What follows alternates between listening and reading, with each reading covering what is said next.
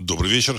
В эфире программа «Русский взгляд» и с вами Владислав Карабанов. Сегодня 29 августа 2023 года, и я вас приветствую в нашем эфире.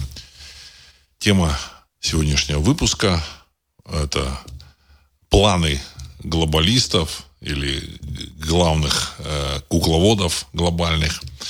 Ну и прошлое, настоящее, будущее, ответы на ваши вопросы, комментарии – почему я назвал сегодняшний выпуск вот так? Потому что я думаю, что есть э, необходимость э, оставить некоторые точки над «и» в соответствии с тем, чтобы ну, мы понимали с точки зрения интересов русского народа, в общем-то, так сказать, слушатели программы «Русский взгляд», понимали или, во всяком случае, приблизились к пониманию, что происходит в этом мире и зачем это все делается. Ну, вот. А, почему я так э, решил? Ну, потому что я считаю, что за вот тарахтением информационным, вот, которое там со всех каналов идет, там, значит, там э, пропаганда со всех сторон, она там транслирует какую-то там свою повестку дня, там, условно говоря, повестку, вот. И люди погружены вот в эти события, не понимают, а что, что вообще, зачем все это? Зачем все это? Вот. А на самом деле ответы, зачем все это, они как бы есть, они э, проскальзывают эти ответы, просто их нужно собирать в какую-то вот э, в единую такую, в общем-то, систему для того, чтобы понять, что происходит. Ну и попутно э, вопросы с гибелью Пригожина и руководства ЧВК «Вагнер», я думаю, что тоже, как бы, если интересно, тоже какие-то ваши, ваши вопросы размещайте в чате для того, чтобы э, я на них э, отреагировал. Вот. А, так вот, э, если касаться вот этих информационных сообщений, информации такой разрозненной, такой редкой, но, это, но, она, но она проскальзывает. Недавно проскользнула такая интересная очень информация. В бытность э, премьером страны 404 Э, такого, то ли Виктора Фокина, то ли Владимира Фокина, э, премьер-министром. Он был вот этой страны. Там, я думаю, что, в, наверное, где-то в середине 90-х, может, в конце 90-х он где-то был там премьером, может, в начале 2000-х. Вот. Он встречался с, э, с американским таким э, политтехнологом, значит, человеком, который разрабатывает философию и стратегию значит, и направление американской политики с Бигневым Бжезинским. И вот во время разговоров он спросил, ну или там что-то разговор о чем-то зашел, и Збигнев сказал ему, ты вы знаешь, э, в принципе, на, на этой территории хватит вполне 20 миллионов человек. Этот Фокин говорит, я так удивился, почему 20? Ну, может, и хватает, больше не нужно.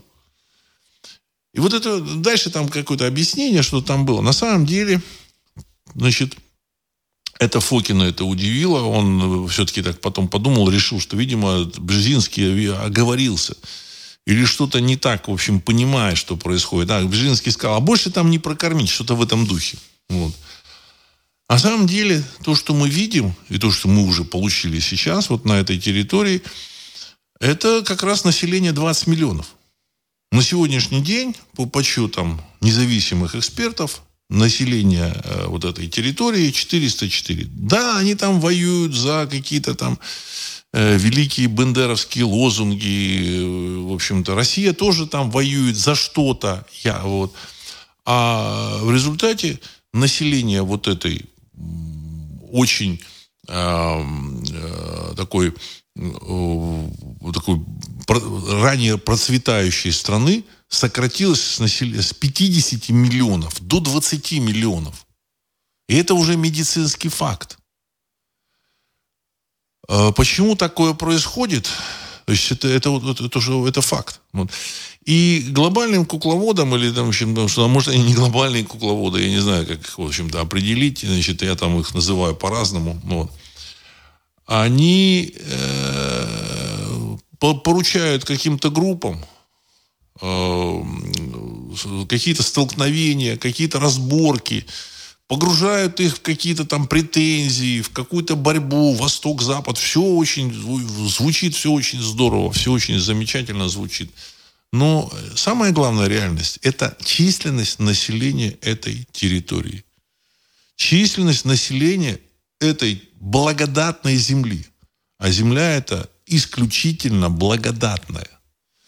Э, просто, ну, ну э, когда там рассказывают, то-то там показывают какие-то сюжеты, мы видим, допустим, ну, основная часть России, она находится в, в таком не черноземье, вот, хотя и черноземье, там есть все, так сказать, но на территории 404 издревле существует вот эта земледельческая, древнейшая земледельческая культура, не только земледельческая, а животноводческая культура. Все растет, все, все цветет. Это чернозем, который там, э, ну, примерно такой же возили на выставку во Францию русские предприниматели и говорили, вот, ну, это из Воронежа тогда возили, вот это там метр на метр на метр чернозем. Так вот, на этой территории этого чернозема э, значит, из пахотных землей, там, земель примерно то ли 70, то ли 80 процентов.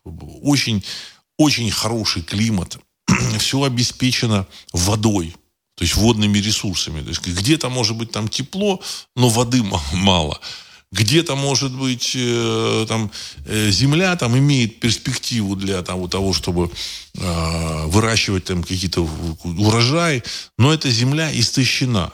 Ну, там, в той же самой там в Европе, на самом деле, при всем при том, что там, в общем-то, земледельская культура очень богатая, древняя, она оснащена, современное земледелие в Европе, животноводство оснащено всеми самыми последними достижениями науки, техники, химии, а, органики, там, значит, агрономии, там, а, ветеринарии, всем, что только человек, человек может знать и понимать, как вести это хозяйство. Но на самом деле качество продукции в этой Европе, оно уступает, значительно уступает продукции вот, э, черно, черноземья.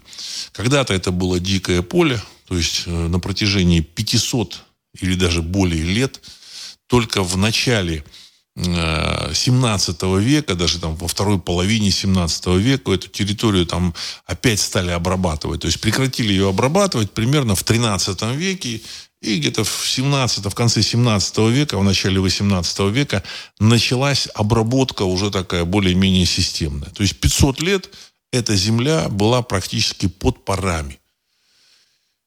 И в 18 и в 19 веке технология обработки, она была, она была щадящей, она была, в общем, так сказать, не, хищ, не хищнической, поэтому эта земля и сейчас дает шикарную продукцию, невероятного качества продукцию. А если его сопоставить с другими какими-то вот, так сказать, сегментами там, информационными, которые мы знаем о том, что, с одной стороны, в общем-то, а, идет работа в мире на сокращение населения, мы понимаем, что глобальные кукловоды э, решают свою задачу – вот, значит, и, а, и эта задача сводится к тому, чтобы сократить население тех территорий, которые они так или иначе контролируют. А Европа и Соединенные Штаты Америки и Канада а, это территории, которые они контролируют. Вот. И ну, в том числе и от, отвоевать часть Восточной Европы. Территория 404 – это часть Восточной Европы. Вот. И дальше э, на этой территории сокращенное население, оно должно уже потреблять более качественную продукцию, потому что потребление нормальной качественной продукции, естественной, оно сказывается и на физическом состоянии э, населения.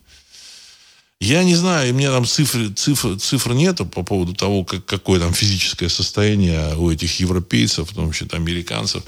Ну, раньше говорили, ну, вот сейчас вот эм, продолжительность жизни там растет, там, в Европе, в Америке. Ну, растет, растет, она, а эта продолжительность жизни, она, в общем, на самом деле не растет.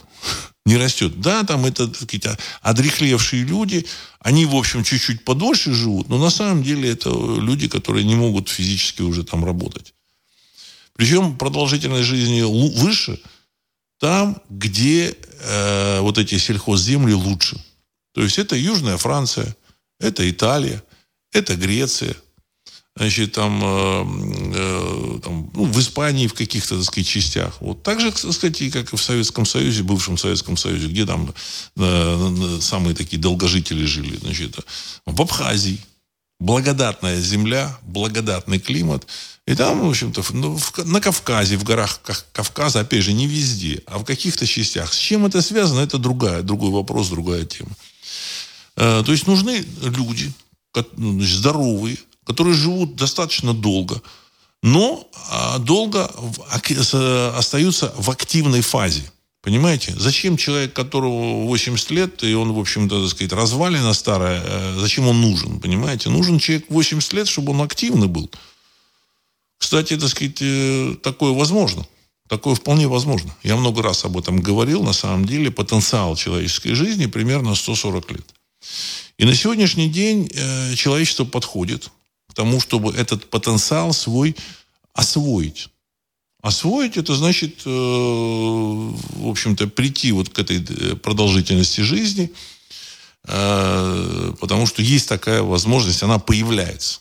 Ну, целый ряд моментов, значит, и, там, открытий, в том числе и в медицине, и в различных, так сказать, там, продуктах, вот. Но самое главное, все равно базовое, понимаете, так сказать, это должна быть качественная вот эта продуктовая база.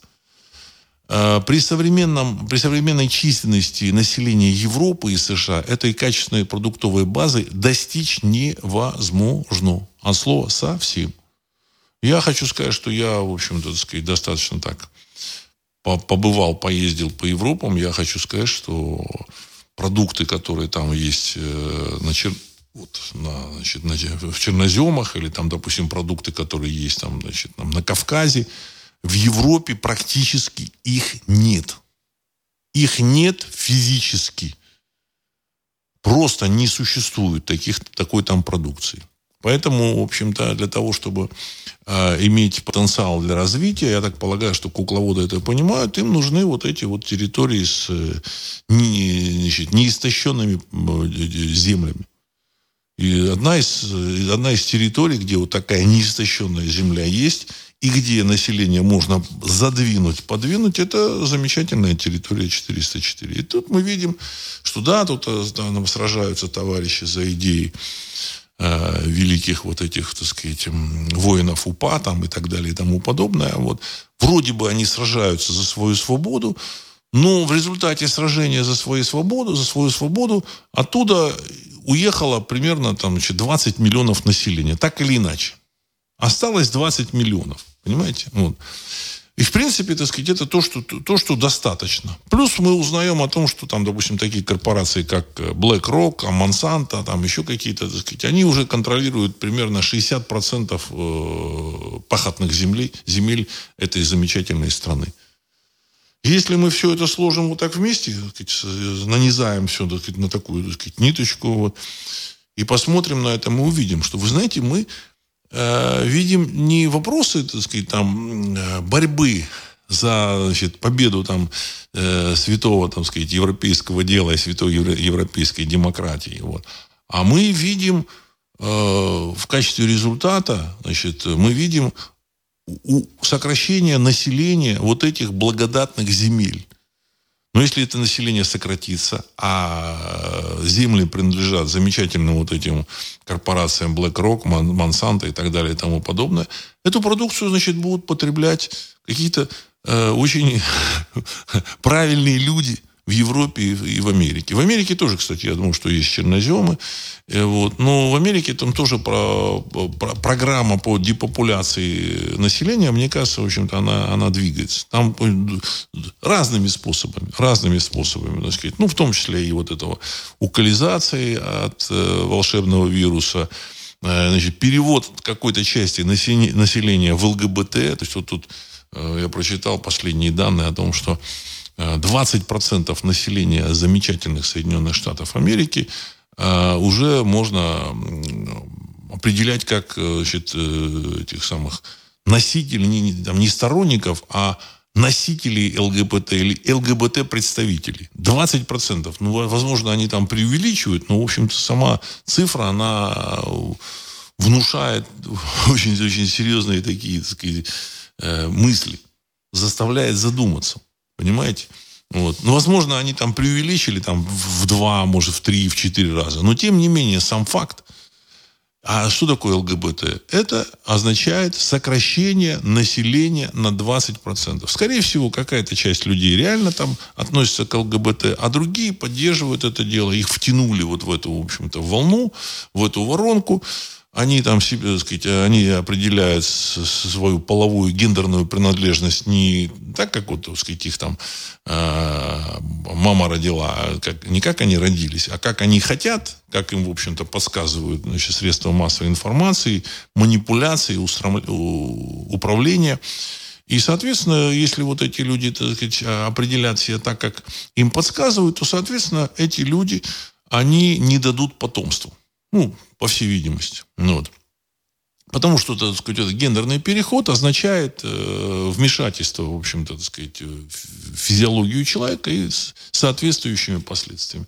Программа действует. Я в свое время говорил о том, что, э, на мой взгляд, ребята, которые э, задают такие программы, они мыслят не вот там 5, не на 5, не на 10 лет, а на 50, на 100 лет. Вот. И мы можем уже так посмотреть значит, и прикинуть, что через 100 лет население Соединенных Штатов Америки будет не 330 миллионов, как сейчас, а вот при такой тенденции будет миллионов там 50, 60. Причем все будут правильные люди. Правильные в каком отношении? Это будет элита. Элита, ну, я, я думаю, что там 5-10 миллионов от силы. Вот. Ну, элита достаточная для того, чтобы управлять, Э, что-то создавать, придумывать. Вот. И, допустим, там 40 45 миллионов – это э, в общем, обслуживающий персонал. Ну, много обслуживающего персонала не нужно. Ну, в общем, люди работающие, которые, в общем, четко и беспрекословно подчиняются верхним вот этим э, стратам, назовем так их.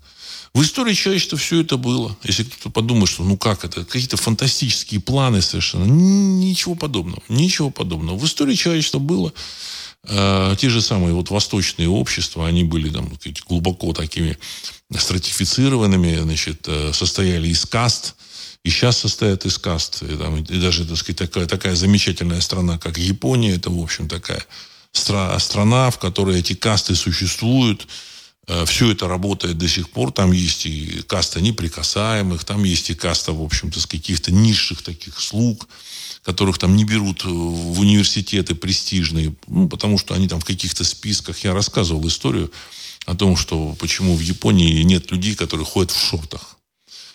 Вот, значит, один из э, туристов, там не туристов, он там жил там или даже учился где-то, казах. Казах по национальности – он учился, и вот э, его вопрос этот э, стал занимать. Почему тут нет э, людей, которые носят шорты?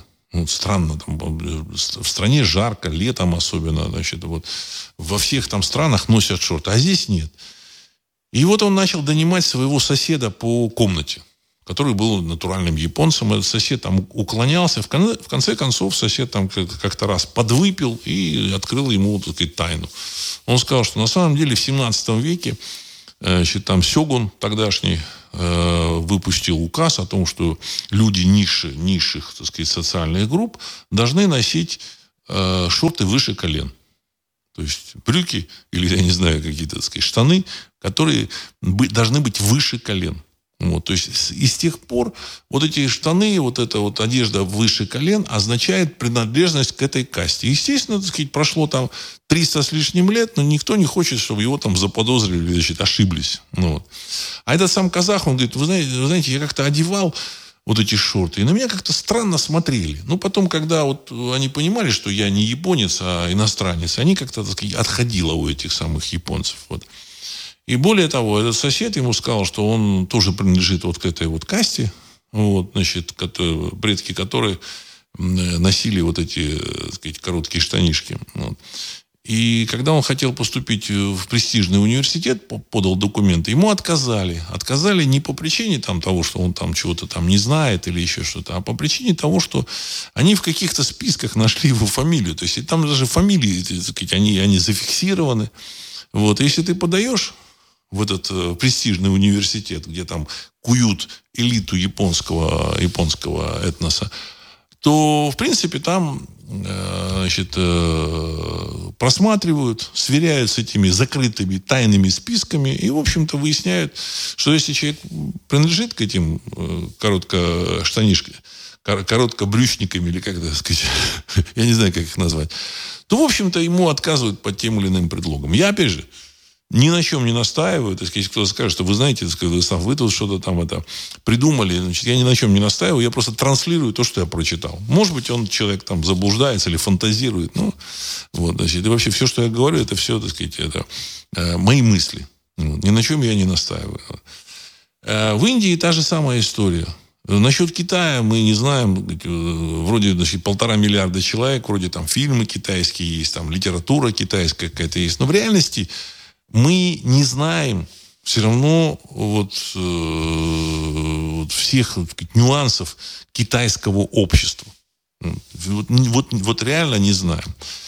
Э, но то, что и в европейском обществе существовала кастовая система, оно как бы понятно. Там даже вот в России, в российском, в, в, в средневековой Руси была кастовая система, даже не то, что в средневековой, до там конца 19 века значит, была кастовая система, она там транслировалась, потому что была каста дворян вместе с царем.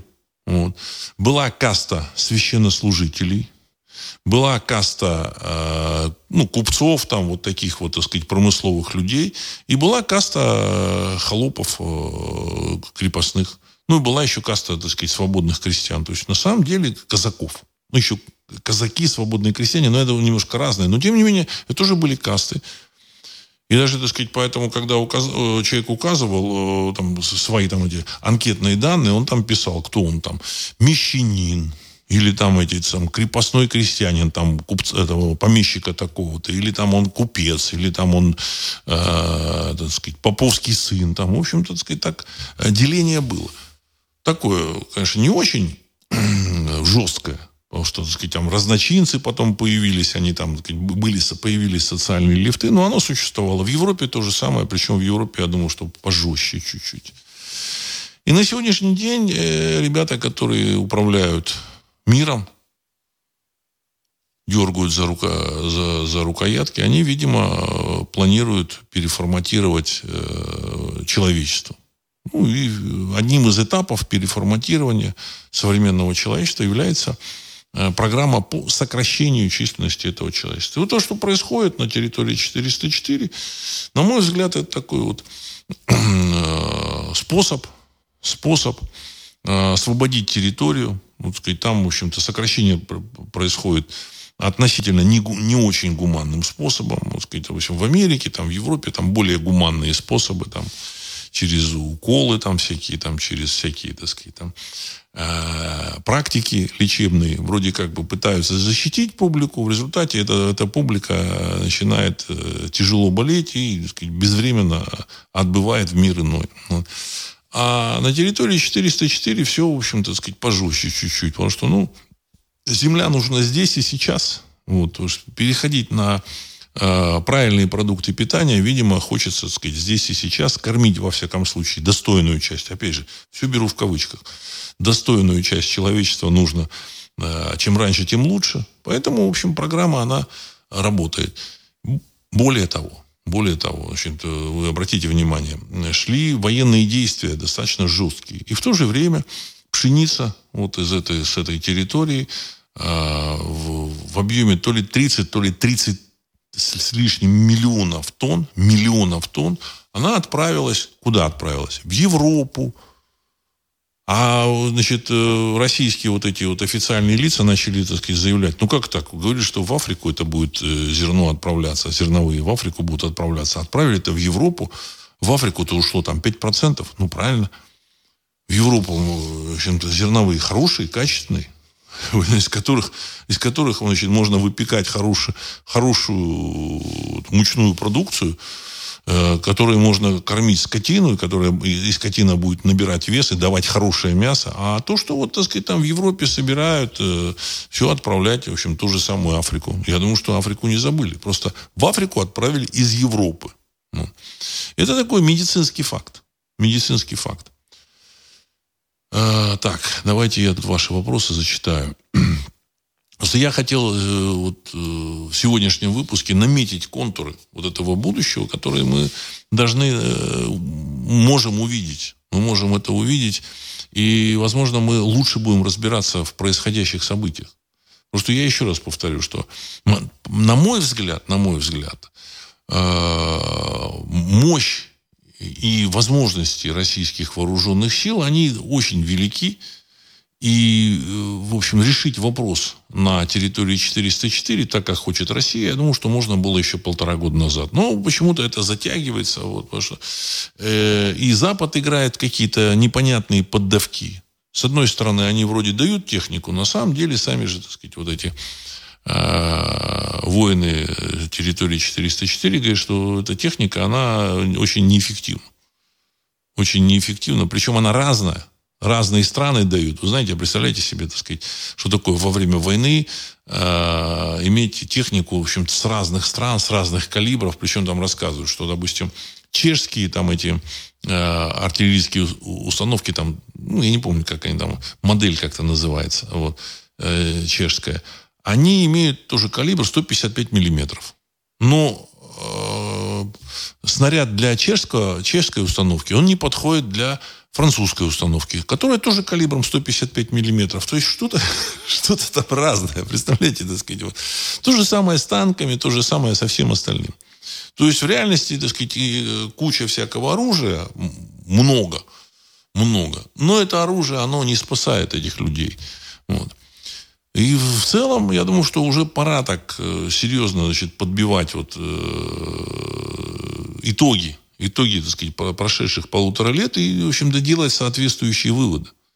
И выводы, они, в общем, вполне э, не имеют отношения там, к военному противостоянию, там, каким-то к борьбе там, за демократические и антидемократи... или антидемократические ценности, за все. Никакого отношения не имеет. Мы имеем один результат. Сокращение численности населения на этой благодатной территории. Понимаете? Плюс еще э, на этой территории, так сказать, благодатная, так сказать, э, определенная смута. Смута. В России смута, ну, вот, так сказать, как-то в России, так сказать, внутренняя смута, дай бог, чтобы она не, пере, не переросла куда-то дальше. А там смута, она, в общем с момента там, развала Советского Союза, она смута, то есть территория лакомая для решения, запуска решения каких-то вопросов. На той же самой там, территории Польши вряд ли вы там запустите смуту. Ну, не удастся вам. Вот.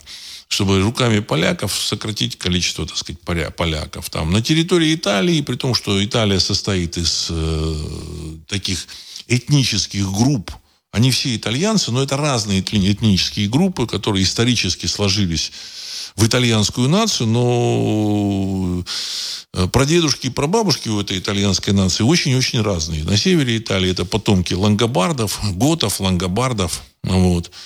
Э, они выглядят соответствующим образом. У них там немножко, так сказать, э, диалект немножко другой. Вот. А в Центральной Италии там, так сказать, другие товарищи, в Южной Италии это так сказать, тоже так сказать, потомки, понятно, и греков, и, и арабов, потому что Южная Италия и Сицилия была под контролем арабов. А, причем, в общем, так сказать, длительное время. Вот, и там и фенотип э, разный, э, говоры разные. Вот. Да, там нация вроде как есть, но эта нация такая, ну, знаете, не, не очень э, сложилась вот в единую нацию. Поэтому, так сказать, есть такое даже такое высказывание Наполеона, что если Италия закончила э, войну с тем же э, партнером, с, с которым, с тем же союзником, с которым она была, на, начала эту войну, то это означает, что она как минимум дважды поменяла сторону. Понимаете, так сказать? Это же, это же что? Это означает, что, в общем, там э, такой стержень, в общем, так сказать, не очень четкий. Ну и во Франции то же самое. Вот. И при всем при этом они воевать друг с другом не будут. Не будут. Французы, например, там, во время э, Второй мировой войны отказались категорически воевать там, с этими немцами, обрадовались. Это, значит, там наши там, ну, пропагандисты говорят, что какой-то вот коллаборационист, этот маршал Петен, который, в общем-то, Фра- Францию, в общем, значит, положил под э, гитлеровскую Германию. А на самом деле французы прекрасно... Все воевали, весь мир воевал, а французы, так сказать, прекрасно, так сказать, э, жили в это, в это время, пили свое вино, это великая французская певица Эдит Пиаф пела, пела свои песни. Помните этот в этом фильме «17 мгновений весны», там Штирлиц едет и там поет Эдит Пиаф, вот он, значит, и он э, так он задумался, это Штирлиц. Вот. На самом деле там она как пела, так, так она и в конце, и в середине войны пела, и в начале войны пела. И, в общем-то, они каких-то сложностей они не испытывали от этой войны. Даже сформировали значит, дивизию СС «Шарлемань», замеча... и замечательно прошли, провели это время. Замечательно. Вот.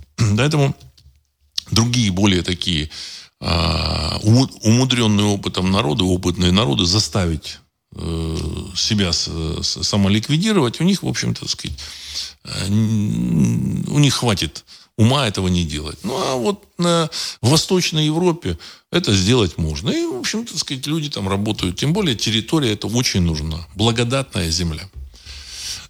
так. Давайте сейчас ваши вопросы зачитаю. А, Сергей 1956. Президент Франции Макрон выступил с заявлением по расширению БРИКС, где обозначил риск фрагментации мира, который нужно избежать. Расширение БРИКС свидетельствует о намерении выстроить альтернативный мировой порядок, который видят как слишком западный. Конец цитаты. Ну, я думаю, что Макрон сказал то, что то, что вижу, то и пою. На самом деле они тут, в общем, начали руководить миром. Вот. И они с удивлением, вот эти вот сказать, западные хозяева, понятно, что Макрон не является каким-то там э, большим решальщиком, он, в общем-то, исполнитель. Но, тем не менее, он э, знает, о чем думают э, его, так сказать, кукловоды, вот его начальство, и он это озвучивает. Вот. Потому что и начальство, так сказать, с удивлением узнало, что, оказывается, у Индии, там, у Китая есть свои, свои, свои планы – и они, в общем-то, двигаются в этом направлении. И, в общем-то, эти Индия, Китай, они вспомнили о том, что это, в общем-то, страны с э, древней культурой, э, с, древними, э, с древней цивилизацией, в том числе технологической цивилизацией. Если кого-то им не хватает, они купят. Индусы очень хорошие математики при всем при том. Я просто знаю, там, ну, есть там информация о том, что человеку понадобились какие-то там математические, э, математическая помощь. Вот. И выяснилось, что лучше всего эту помощь оказывают, так сказать, индийские и пакистанские фрилансеры. Вот знаете как? Вот. Потому что они самые, самые в этом отношении продвинутые. То есть это э, наследники все-таки э, серьезной цивилизации. Они, в принципе, в общем-то, у них уже есть умудренность каким-то историческим опытом, они, в принципе, э, в состоянии решить э, свои вот эти вот э, административные вопросы. И дальше уже они сейчас переходят потихонечку к, к самоопределению перетягивая на себя э, сказать, э, решение уже там глобальных проблем. Не так, чтобы они там транслируют там, что там Макрону делать, что там Байдену делать. Нет, вообще, сказать, они существуют в параллельном мире. Ну и Россия там пытается пристегнуться к этим странам. Вот. Но это уже отдельная тема. Вот так. Значит, поэтому Макрон заметил все правильно, но сделать ничего он не может. И Россия в этом отношении двигается в правильном направлении. И другой вопрос, что, понимаете, направление это правильное, реализация может быть не совсем, в общем-то, так сказать, э, правильно.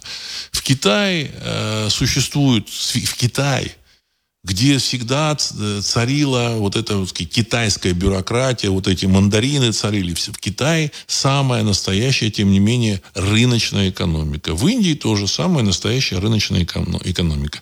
А в России направление выбрали правильное, но на самом деле э, экономику пытаются направить на э, сказать, бюрократические какие-то значит, там схемы что сказать, там, министры, там, какие-то назначенцы смогут там, решить какие-то технические и, и там, производственные вопросы. Создать предприятие, выпустить там а, москвич, еще что-то, еще что-то. Ничего они не сделают. Понимаете, все это уже проходили в советское время. В советское время довели страну до ручки, и потом пришлось сдаваться, сливать воду, отдавать вот эти территории, уходить оттуда, вот, к счастью. Я лично считаю, к счастью. Если бы этого не случилось, то я уж не знаю, э, могло ли это случиться. Ну, то есть то, что Россия ушла из Закавказья, из Средней Азии. Ну, с Прибалтики там под, под вопросом, вот. но во всяком случае за Кавказье, Средняя Азия, там Молдавия, это ну тоже под вопросом, тоже под вопросом Молдавия, но тем не менее вот так сказать Россия вышла из этих территорий, в том числе с территории 404 Россия, так сказать так или иначе вышла и начала э, тут развивать свою экономику. Но теперь, опять же, да, начали развивать, да, что-то стало получаться, так сказать, есть ресурсы, под ногами лежат деньги в виде там природных ресурсов, которые можно щелкнул пальцем и, значит, на, и, и продавай. Не нужны никакие банки, ничего. Просто показал там э, каким-то там глобальным этим э, ком, ком, компаниям, корпорациям, хоть китайским, хоть каким-то, хоть своим, вот, ребята, берите, платите сюда вот деньги и вперед, так сказать. Вот. То есть это вот банки. Тем не менее, эти деньги расходуются на создание промышленных там, производств под эгидой, жесткой эгидой государств. Ну, результат мы, мы знаем, мы видим. Вот. Прошло полтора года, беспилотников, вот они обещают, и говорят, да-да-да, вот все, вот, вот в июле уже там этих беспилотников станут производить очень много. Нет никаких беспилотников. Ну, может быть, оно и не нужно, с другой стороны, понимаете? Может быть, оно и не нужно. Важно то, то что то, что идет, оно идет так, как, э, видимо, э, кем-то планировалось. Ну, стараются, не очень как бы надрываются, стараются, делают, ну, в общем-то, результат относительно уже достигнут. 20 миллионов населения на этой территории уже есть. Все. Все, уже есть определенное достижение. Причем значительная часть, я так полагаю, это, значит, там, старики, старухи, э, и, значит, люди, там, деклассированные элементы, остальные все разбежались по Европу. Э, так, Влад, Флорида. Не прошло и месяца с гибели руководства Вагнера, а некто генерал В. Соболев уже спешит заявить, что это ЧВК скоро перестанет существовать. Называет незаконным вооруженным формированием. Они в МО так в ответственности э, расписываются, или это просто такая запредельная надменность, конец цитаты. Уважаемый Влад, я так полагаю, что вообще, так сказать, существование ЧВК «Вагнер» и его, в общем-то, действия, его э, достижения, ну и, в общем-то, героизм, возможности, потенциал, который они продемонстрировали, и перспективы, в общем, все вместе настолько раздражали вот этих карьерных генералов из Министерства обороны, которые привыкли расходовать этими солдатами, как они хотели, в общем, строить себе дачи руками солдат. Они просто их выводили из себя, значит, доводили до белого коленя вот эти вагнера. И вот этот э, господин Соловьев, он, кстати, член КПРФ, вот это такой, такой немаловажный момент. Он, кстати, в общем-то, все и, и, и Соболев, не, не Соболев, Соболев, я прошу прощения. Он, кстати, это Соболев это все просто демонстрирует. Ага, все, их нету. Ну, ну нету, и, ну нету. Ну что ж делать? Мы, мы, мы наблюдаем за этим, мы смотрим, в общем-то, так сказать, особых достижений после того, как их э, не стало, убрали с фронта, тоже мы не видим. Продвижения особых мы не видим. Значит, э, российская армия, опять же, значит, на, находится в глухой обороне. Хотя, опять же, я подчеркну, возможно, э, эта задача и стоит. Стойте в, в, в этой обороне, отстреливайтесь и все. Задача не в том, чтобы там победить кого-то. Вообще, возможно, такой задачи не стоит. Я, я не берусь там, так сказать, э, там, делать выводы. Ну, строю определенные предположения. Так. Аполлон. Добрый вечер, Владислав. Возникает все больше вопросов о смерти Пригожина. Сегодня якобы его похоронили на Прохоровском кладбище в Питере. Но официально не было никаких проводов. На похоронах присутствовали только самые близкие люди. Параллельно прошла информация, что тело Пригожина кремировали. Какая-то прям загадочная смерть. Вам не кажется?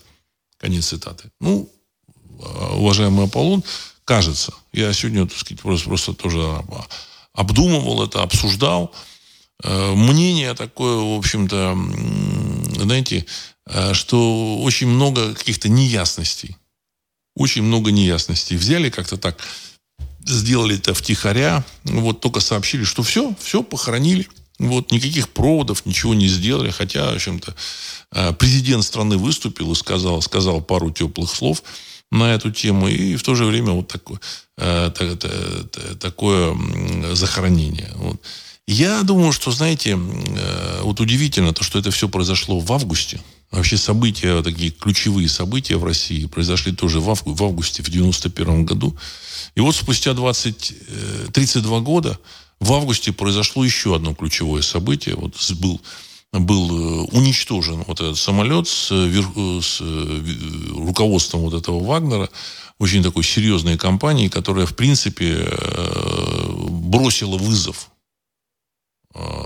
кому-то из российской политической верхушки.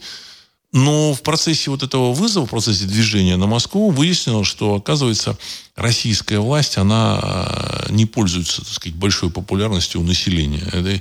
И что вход э, вот этих вагнеров в Москву может обрушить вообще всю политическую структуру, политическую систему Российской Федерации.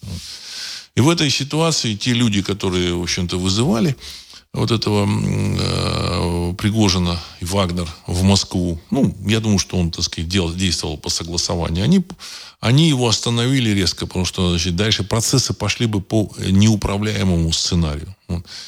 Э, движение Вагнера на Москву показало полную слабость власти. Не просто слабость, а полную слабость власти. И э, вот э, гибель вот этого борта, вот гибель борта, она, э, вот эта, эта, эта история, эта ситуация, она еще раз подчеркивает слабость власти. Понимаете? И страх каких-то людей перед э, движением событий в неуправляемом русле. А неуправляемым, э, неуправляемым это значит, они потеряют власть. Кто-то потеряет, кто-то нет. Вот. В этой ситуации, э, значит, как они решали вопрос с, лично с Пригожиным, ну, предположить можно, так сказать, всякие варианты. Может быть, может быть, он, так сказать, не летел в том самолете, который там взорвался, а может, он летел во втором самолете, потому что там рассказывают, что второй самолет приземлился, э, значит, э, который принадлежит Вагнерам, его окружили, и дальше там кого-то вывели, что там, чего, как-то было неизвестно. Возможно, он во втором самолете был, возможно, он не летел. Ну, ему сказали, там, так сказать, что хочешь жить, в общем-то, так сказать, ты должен, ну, хрен его знает. Не знаю. Не знаю. Вот. Э, понятно, что люди в любом случае этого не забудут, не забудут, поэтому вы так говорите о том, что загадочная смерть, это уже, понимаете, в любом случае это все уже мифологизировано, это стало мифом. И этот миф, он будет подпитывать смуту в России. Понимаете? Так же, как, вот, допустим, э, вот смута, которая 1613 года была, 1608 там, 13 года, она закончилась в 1613 году, она началась э, после смерти, э, гибели э, царевича Дмитрия. И вот эта вот смута, вот она, э, вроде, вроде он погиб, вроде его, так сказать, не стало.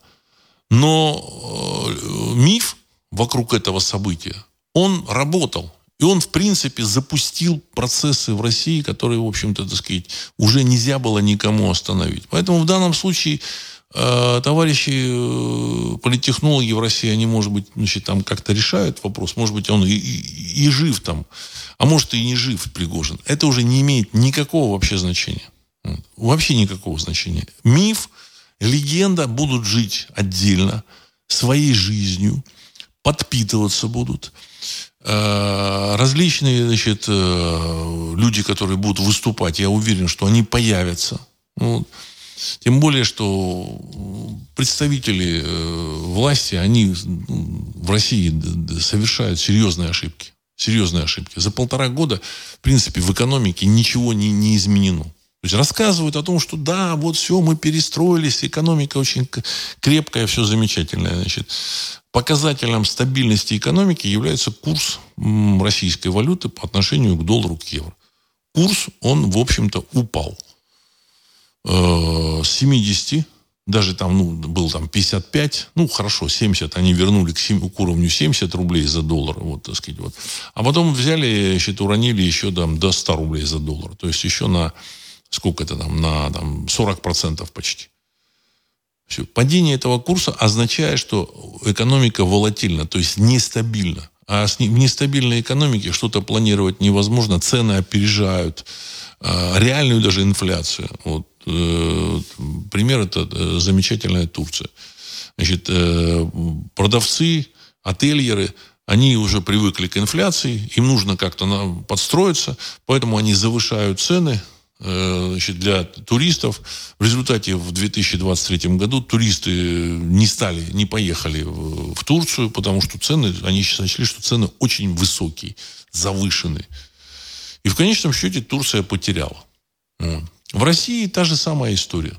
Та же самая история рубль нестабилен, значит, в рублях не, не стоит держать там какие-то активы, э, хотя я считаю, что и в долларах это бессмысленно совершенно. Вот. И поэтому э, вкладывать, так сказать, при таких налогах тоже, в общем, неинтересно. Плюс еще смута какая-то, непонятно, что тут будет завтра. Поэтому э, волатильность, она, в общем-то, не, не способствует укреплению, в общем-то, стабильности в России. А вот это миф про Пригожина и руководство ЧВК Вагнера, ну, он будет жить отдельно, своей жизнью.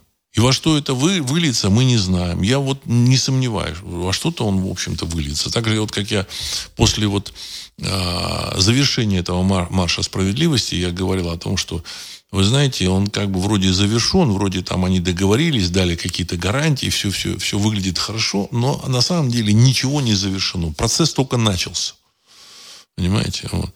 Как там один там э, комментатор сказал, что значит, там, э, это конец только начала. Понимаете, он ничего не закончилось. Это конец начала. Понимаете? И все. Вот. А дальше мы все это будем наблюдать. Вот. Всякие инсинуации будут, не, будут, никаких сомнений в этом нет. Тем более, вот вы там сказали, привели этот пример. А вот может быть вот как-то так, что какая-то загадочная смерть, все, все. Миф есть. И дальше он будет жить своей жизнью. Во что он выльется, мы не знаем. Алекс Москва. Добрый вечер. Если кукловодам нужно сокращен, сокращенное население с большой продолжительностью жизни и работоспособностью, значит, зачем тогда они в Европу и США завозят мигрантов? Конец цитаты, уважаемый Алекс, потому что этими мигрантами или с помощью этих мигрантов можно управлять всеми политическими процесс, процессами в замечательных Германиях, Франциях, Италиях, Понимаете, местное население, это, в общем-то, итальянцы, может быть, и сказать, там, сложная такая составная нация, но, тем не менее, это все равно, так сказать, такое общество э, людей, которые осознают себя там итальянцами, единство каких-то, так сказать, целей у них есть, ну, относительное, не всегда там оно, так сказать, там совпадает у них там цели. Вот.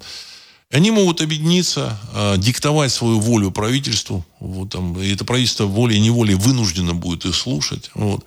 А они могут э, объединяться и выдвигать кого-то, кто им интересен в качестве, так сказать, руководителя там, государства. Так сказать. Ну, там вот, пожалуй, пример этот Берлускони, премьер-министра. Так сказать. Ну, думаю, мировая закулиса не очень хотела вот этого Сильвио Берлускони.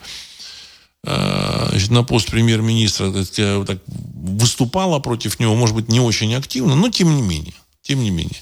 Она вынуждена была с ними смириться. Я думаю, что он там с ними находил общий язык. А почему они вынуждены были смириться с этим? Ну, потому что его поддерживала значительная часть итальянцев. Вот. А если там будут, допустим, в той же самой Италии там э, выходцы из Африки, там из э, Ближнего Востока, там, значит, из Азии, еще откуда-то, там многоконфессиональное, многонациональное общество, им можно уже будет предлагать кого угодно. Вот, значит, и манипулировать вот эти, сказать, этими интересами людей, сталкивать между собой, понимаете, устроить какую-нибудь там гражданскую войну.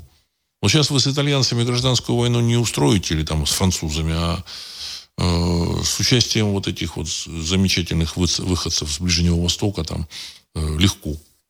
Во Франции, я думаю, что это сделать уже сейчас возможно. Вот недавно они провели репетицию – когда там группы вот этой, так сказать, арабской молодежи, арабской, там, африканской молодежи, афрофранцузской, вот, поджигали машины, магазины, банки, еще что-то. Это была репетиция.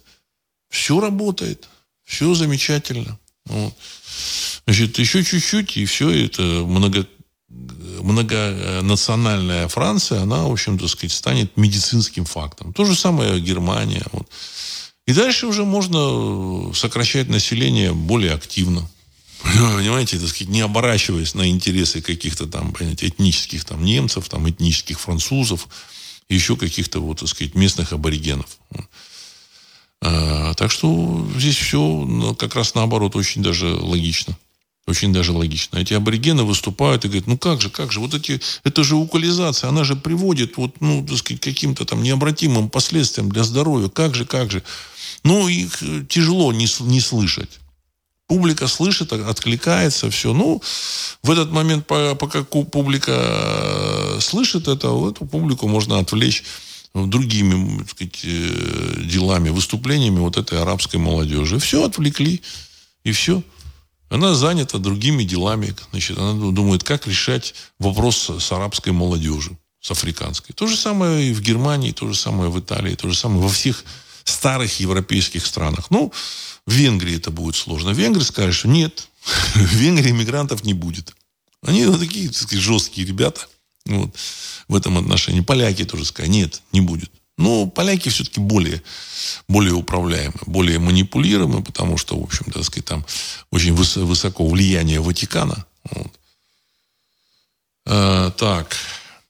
А, Черный круг. Здравия всем, Владислав Александрович. Как в таком случае объяснить неконтролируемый кукловодами взрывной рост населения африканских государств? Почему же тогда кукловоды решили сократить количество белых людей, хотя опасность перенаселения Земли исходит, исходит в принципе не от них? Конец цитаты. А их вообще, возможно, не, не волнует э, численность населения африканских государств. Вообще не волнует, понимаете? Их волнует только, вот, так сказать, э, европейское население, потому что оно последние там 400-500 лет, оно, в общем-то, явля, являлось, являлось, уже сейчас в меньшей степени является глобальными доминаторами. Вот, э, вот э, в, в этом концерте всяких, так сказать, этносов и рас. То есть они среди европейского населения высокий уровень образованных людей, так сказать, людей, которые в состоянии так сказать, выстроить какие-то логические цепочки, а, объединиться, выступить совместно, в общем-то, обладают возможностями создать какие-то технологии, вскрыть что-то. Понимаете? Есть, эм, э, в Китае, в Индии я, может быть, там выступления какие-то есть, но я особо там не слышал. Как-то они там спокойно ко всему этому относили, отнеслись. А европейцы начинают, там, немцы, они пытаются что-то там доказать. Вот. А африканцы, они живут в природе своей, там они питаются, так сказать, э, то, что дает им это, там, джунгли дают, вот, банановые пальмы, все, все замечательно. Они в симбиозе с этой природой. И, в принципе, они не представляют, я так полагаю, там, какую-то определенную угрозу.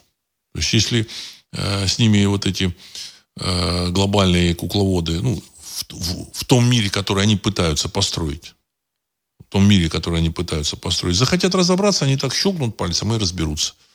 С любым, с любым э, африканским этносом. А вот с французами ты так не сделаешь. И, и с немцами ты так не сделаешь. И с испанцами, и с итальянцами. К ним нужно уже, так сказать, более такой серьезный подход, системный. Нужно уже внутрь туда каких-то людей там подселить, вот, в их э, этнические государства.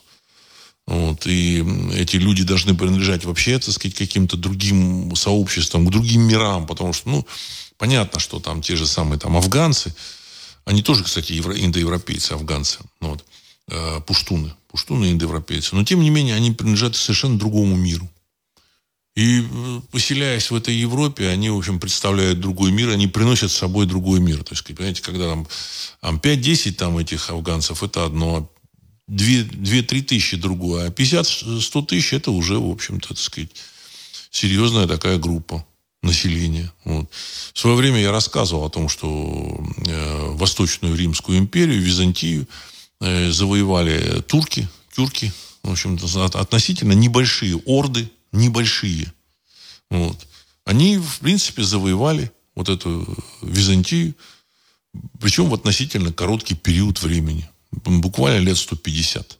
Вот. 150-200 лет, и, в общем-то, все. Никакой Византии не осталось. Константинополь там влачил жалкое существование, они взяли его. Миллионный город. Вот. А, я рассказывал о том, что численность османов, вот этой группы, который, вождем которой был а, Эртугрул, ну, значит, сын, нет, он был отцом Османа. Он был отцом Османа. Вот этот Артагрул, он был вождем вот этой группы вот этих тюрок, этого племени Каи. Да, Каи. Вот. Там было у него всего 500 шатров. То есть у него было 500 воинов. Один шатер – это один воин. То есть численность населения там со всеми там э, женщинами, детьми, рабами, там всех, ну, сказать, было примерно 3000 человек. 3000.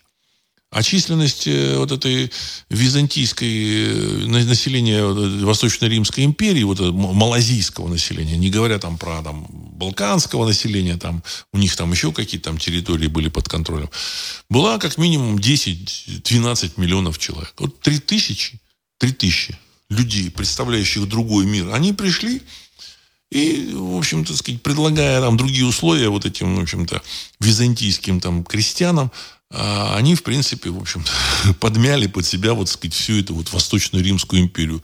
Гигантское государство, самое мощное вот в том мире, понимаете? Э, я рассказывал о том, как они действовали. Они предлагали сниженные налоги.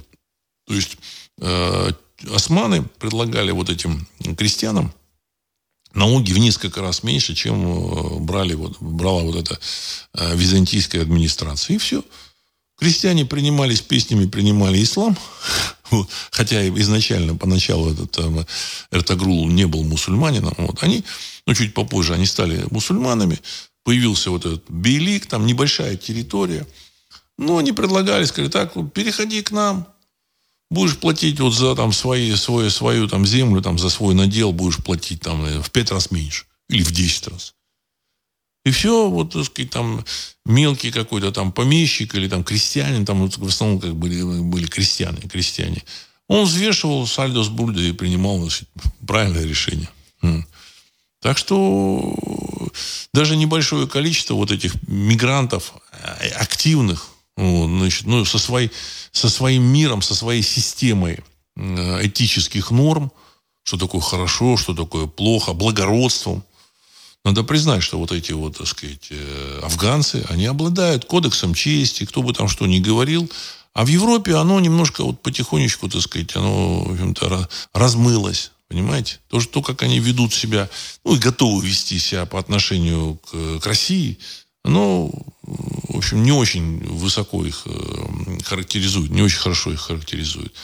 А афганцы, в общем, у них есть там кодекс чести на, на каком-то личном уровне. И вот эта группа, облад... Э, придерживающихся вот этих правил, вроде бы как бы они там варвары, там, и, и, и из Ближнего Востока, арабы тоже, там тоже, как бы, так сказать, люди из таких э, родо... или полуродоплеменных обществ, на новой территории, они, в общем, придерживаются этих кодексов древних. Они в этом отношении сильнее. Так же, как вот чеченцы, то же самое. Тоже они, в общем-то, поддерживают вот этот кодекс свой, традиционный. Вот, вроде там, говорит, ну, кто-то там посмеивается, всякие там эти э, философы, э, социологи, там, ха-ха-ха, родоплеменной строй. он, в общем-то, так сказать, это форма выживания. Неважно, какой строй, как он называется. Вот, неважно, там, феодализм или еще как-то называется. Вот. Значит, смеются, так сказать, и говорят, в России феодализм, кстати, так сказать, я тоже хотел сказать, кто-то там написал, что, ну, в России феодализм, что вы хотите от России? В России нет феодализма. Нет. В Англии феодализм. В Англии феодализм. А в России феодализма нет. Понимаете? Это вы должны, так сказать, четко понимать. Что такое в России, я сейчас не буду, так сказать, углубляться в размышления, но если нужно будет, пожалуйста, мы обсудим эту тему, но только не феодализм. Знаете, вы эм, внешнюю форму, э, в общем-то, принимаете за, за суть. Понимаете? За суть. Да, внешне они как бы сделали что-то там похожее там на, на Мерседес, но это Мерседес из глины. Понимаете? Он не является Мерседесом.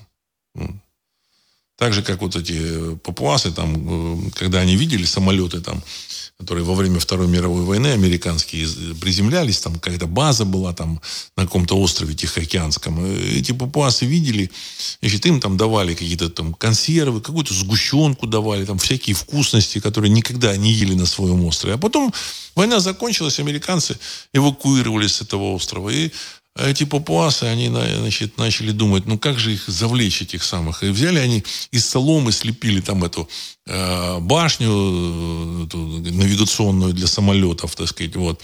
Какие-то самолеты из этих веток сделали, ну, чтобы, чтобы эти американцы увидели самолеты и прилетели. Но это не значит, что у них, так сказать, была технологическая цивилизация. Это, это просто эрзац. Так, же, так и в России. По поводу российской системы, это отдельная тема. Смута, на самом деле, кто бы там что ни говорил, смута в России, она продолжается с 17 э, года. С февраля 17 года. Вот, значит. А в Российской империи был феодализм. Ну, тоже такой, не совсем правильный. Потому что, в общем-то, э, верхушка российская, в общем-то, не говорила на русском языке, продолжала говорить на каких-то других языках, в общем-то, так сказать, вот, э, русские цари, как бы, это были люди, в общем, э, принадлежащие к европейской аристократии, они себя так и ощущали, европейской аристократии, вот, так сказать, поэтому, поэтому не совсем феодализм был. Это была такая форма полу, полуоккупационная. Вот. Так, ну, тем не менее, это был вариант такой феодализма. А после началась смута, которая еще не закончилась в России. А, так, Дмитрий, известны ли вам какие-либо примеры похожих ситуаций из истории э, России по аналогии с Вагнером? А, ну, стрельцы были. Так сказать. Дело в том, что что такое Вагнер? Это частная военная компания, казаки, стрельцы. Это, в общем-то, по этому принципу этот Вагнер и был организован. Значит, на самом деле стрельцы и казаки были самыми эффективными воинскими в общем-то, системами. Казаки э, существовали фактически так сказать, до э, конца Второй мировой войны. Уже казачьи там полки, дивизии. Это была, конечно, так сказать, бледная тень казачьих вот этих вот частей. Но тем не менее. И когда Наполеон э, ходил в Россию, он там познакомился с, э, ну, видел там, приводили к нему пленных вот этих казаков. Есть э, э воспоминания, мемуары э, посла Наполеона Бонапарта, бонапартистской Франции в России, там, кажется, не помню, как, то, то ли Декюстина, то ли еще как-то его там звали. И вот он описывает эпизод, когда казаков там взяли в плен, и Наполеон сказал, приведите ко мне. И вот он их выспрашивал, он смотрел на них, интересовался. Вот. И после вот этих разговоров он, значит, он сказал там этому, этому Декюстину и своему окружению, что если бы у меня было бы, э, были бы эти казаки, я бы завоевал весь мир. Есть он сказал, две дивизии, кажется, или что-то такое. Да? Если у меня было две дивизии казаков, я бы завоевал весь мир. Понимаете? Это самая эффектив, эффективная воинская, в общем-то, система. И у Петра Первого тоже э, э, стрельцы были в основе российской вот этой военной э, системы. Ну, Петр Первый уничтожил э, вот, стрельцов, потому что боялся их. Боялся. Там были определенные сложности. Вот. Значит, ну, там э, другая, другая немножко была, так сказать, вот, так сказать, другой сценарий был. Вот, другое, друг, другое историческое время было. Ну, в принципе, в общем, расправа с этими э, казаками, она, в общем, имела место. Имела место. Вот. Здесь то же самое. Взвешивая э, между тем, что, допустим, э, вот эти вот, э, вот это ЧВК может принести Э, военной организации России, в общем-то, какие-то добиться, помочь добиться военных каких-то побед и опасностью для политической системы, э, власть так или иначе, в общем-то, опять же, опять же, возможно, не вся власть. Не нужно воспринимать в России власть, вот, так сказать, как одну такую, одно целое. Нет. Я в прошлом выпуске говорил, что, возможно, и, скорее всего, это, в общем-то, какие-то э, кланы, может быть, не два, там, ну, кто-то говорит, что два там мощных таких, так сказать, мощных, так сказать, мощ, мощные группировки вот, во власти, может быть, больше. Вот какая для какой-то группировки э, Вагнера он представлял опасность.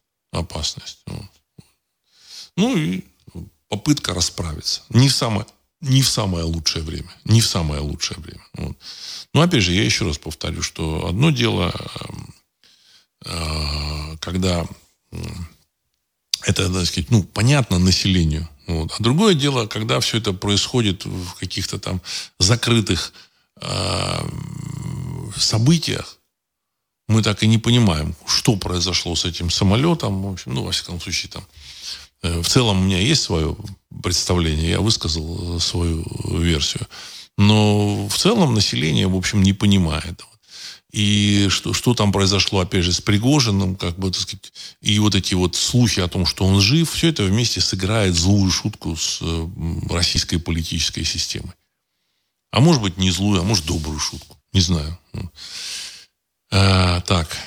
А, Сергей 1956. Население США активно сокращается из-за применения синтетических препаратов, которые поставляются из Мексики в гигантских количествах. Конец цитаты. Ну, все вместе. Там они, в принципе, работают э, активно. В общем-то, они там замещают это население. То есть я думаю, что там селекция идет системная системная селекция с помощью экономических рычагов, с помощью там информационных рычагов, потому что информационные рычаги очень мощные сейчас, намного мощнее, чем там еще там 20-30 лет назад. Ну и с помощью всяких, так сказать, там препаратов, ну и я думаю, что еще каких-то био- биолабораторий, возможно, там тоже что-то там используется, испытывается. Э, в любом случае события, которые происходят, они не всегда, э, нужно вот здесь понимать, вот если когда слушатели думают, что, ну, знаете, э, что вот эти события уже какими-то кукловодами запланированы, и они их как бы реализуют. Но я хочу сказать, что в, в истории очень часто кто-то планировал какие-то события, а все получалось какие-то вроде мощные силы, а все получалось совсем не так, как они планировали. И эти силы проигрывали. Знаете, вот, э, с тем же самым Наполеоном. Ему казалось, что все, он уже, в общем, хозяин мира. Но в реальности он уже хозяин мира. Осталось только, так сказать, э, дойти из Европы до Индии через Россию. И все. И все. Все. Он уже, в общем-то, так сказать, падишах, император Франции, так сказать, вот. Сейчас Россия ляжет у его ног. А вот так не получилось. А вот так не получилось. Зашел, вот, и не получилось у него. И в результате русские войска на верблюдах, некоторые, некоторая часть этой, этой русской армии пришла туда на верблюдах. Ну вот. Они оказались в Париже. Вот. И казачки, так сказать, в Париже оказались. То же самое с Адольфом Алаизовичем. То же самое ему казалось, что да, ну, колос на глиняных ногах, Советский Союз. Он и был колосом на глиняных ногах. Никаких сомнений в этом нет. Но когда колос на глиняных ногах рухнул, а дело в свои руки взял, в общем, русский народ, который взвесил и решил, что, так сказать, Адольф Алаизович и его идеи ему не очень э, нужны, не очень нравятся. Вот. Потому что немцы, конечно, со своей немецкой педантичностью бы, конечно, переформатировали Россию, никакой России больше бы не было. Вот. Хотя они понимали, что, в общем, так сказать, сами их предки вышли отсюда. Адольф Алаизович в этом никаких, ни, никаких сомнений не, не имел. Поэтому они, в общем-то, так сказать, даже там в Крым собирались переселить каких-то переселенцев оттуда, ну, на ту же самую, так сказать, э, территорию 404. Вот. То же самое, вроде зашли, полтора года наступали, даже больше, там, сказать, два года они наступали почти, до Курской битвы. А потом все покатилось обратно и закончилось в Берлине. Вот. Так и здесь. Понимаете, сказать, э, то, что глобальные кукловоды там планируют, они решают, у них там, так сказать, на нескольких фронтах там какие-то уже программы, так сказать, реализуются, это не значит, что так и будет. Вот с этим БРИКСом оно немножко пошло не в тему. Понимаете? Не в тему пошло. Ну, с БРИКСом. То есть, э, имеется в виду, появился БРИКС, выяснилось, что, оказывается, есть Китай, есть Индия. И, оказывается, Россия может к ним, э, в общем, присоединиться. И тут начинаются какие-то другие мир, э, игры, и мир, оказывается, начал фрагментироваться, как сказал Макрон. То есть он реально это понял. И фрагментация мира, она приведет э, к обвалу вот этой, в общем-то, сказать, э, э, вот, управленческой системы, которые управляют, управляют эти западные кукловоды. Ну, мне кажется, что оно так и должно произойти. Ну и плюс сказать, население там тоже выйдет из-под контроля.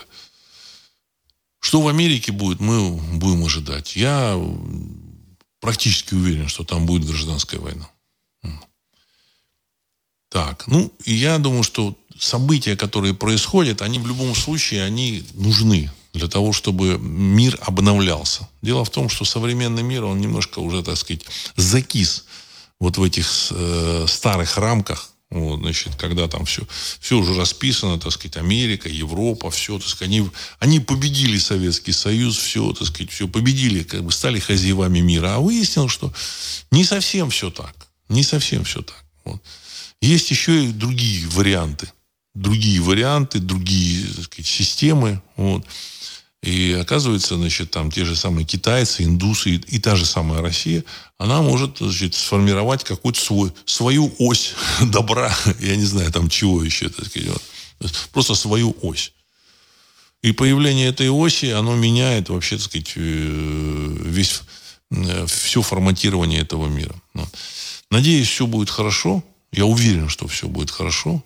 Я уверен, что предсказания, так сказать, э, заданные данные в апокалипсисе, они, в общем-то, реализуются, и э, согласно апокалипсису все будет хорошо. Наступит золотой век. И человек будет жить 140 лет. Я в этом не сомневаюсь. Ну, в общем, так сказать, в более, в более таком свободном обществе. Вот. Все будет хорошо. И на этом я хочу завершить сегодняшний выпуск. С вами был Владислав Карабанов. Программа «Русский взгляд». Через несколько секунд композиция «Могучий прилив». Всего доброго.